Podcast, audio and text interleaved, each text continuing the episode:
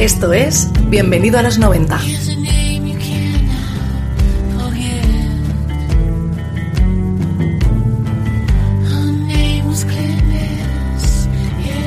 Hola, ¿qué tal amigas y amigos de los años 90? ¿Cómo va todo? Como sabéis, en cuestión de un mes y medio, Billy Corgan, James Iha y Jimmy Chamberlain lanzarán un nuevo trabajo bajo el nombre de Smashing Pumpkins. Las canciones que han ido adelantando nos traen un sonido bastante alejado de la banda que recordamos en los años 90, lo que descoloca a los fans que nos hemos metido aquellos temas en vena. Por supuesto haremos un especial cuando Fear esté en nuestras manos, pero hoy he ido a mi colección de discos y he visto que entre Siamese Dream y el Melancholy hay un disco llamado Pisces Iscariot. Bueno, para ser sinceros hay dos, si contamos aquel Euphoria, pero hoy me apetece repasar ese trabajo olvidado, entre comillas, que contiene verdaderas joyas del catálogo de los Smashing Pumpkins. Lo hemos dicho muchas veces, pero en ese periodo de tiempo, Billy Corgan compuso su mejor material en apenas 2-3 años. Tanto es así que su sello discográfico accedió a lanzar en 1994 un nuevo LP con canciones descartadas y caras B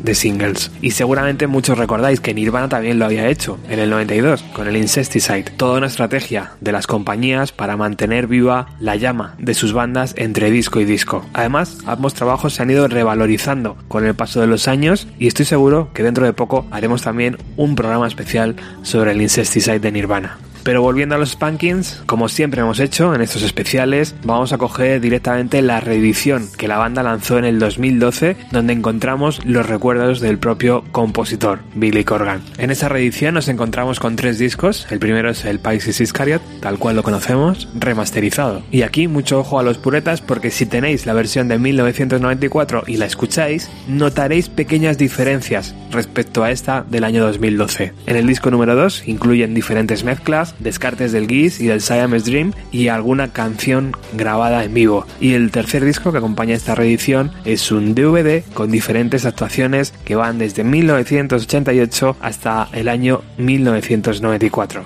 Además de todo esto, la reedición incluye diferentes postales y una cinta cassette que es una reproducción fiel de la primera maqueta que la banda vendía en sus conciertos allá por 1989. Así sonaba esta primera demo de Smashing Pumpkins con este tema, Is.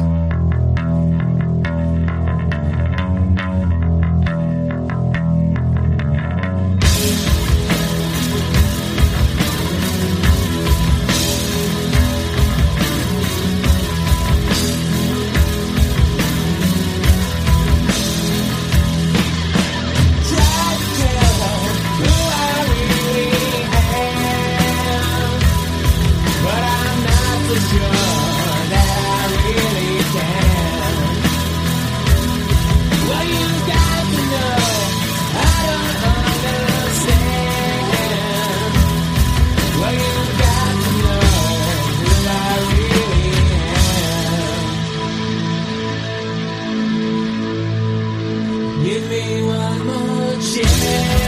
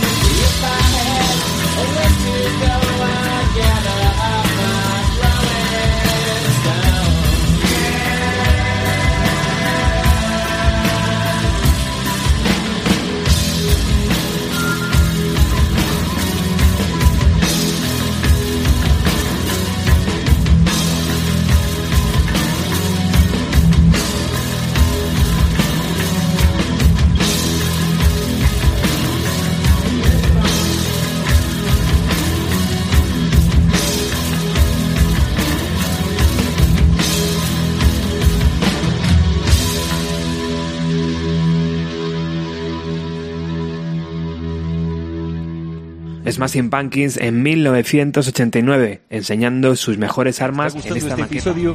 Hazte fan desde el botón apoyar del podcast de Nivos. Elige tu aportación y podrás escuchar este y el resto de sus episodios extra. Además, ayudarás a su productor a seguir creando contenido con la misma pasión y dedicación.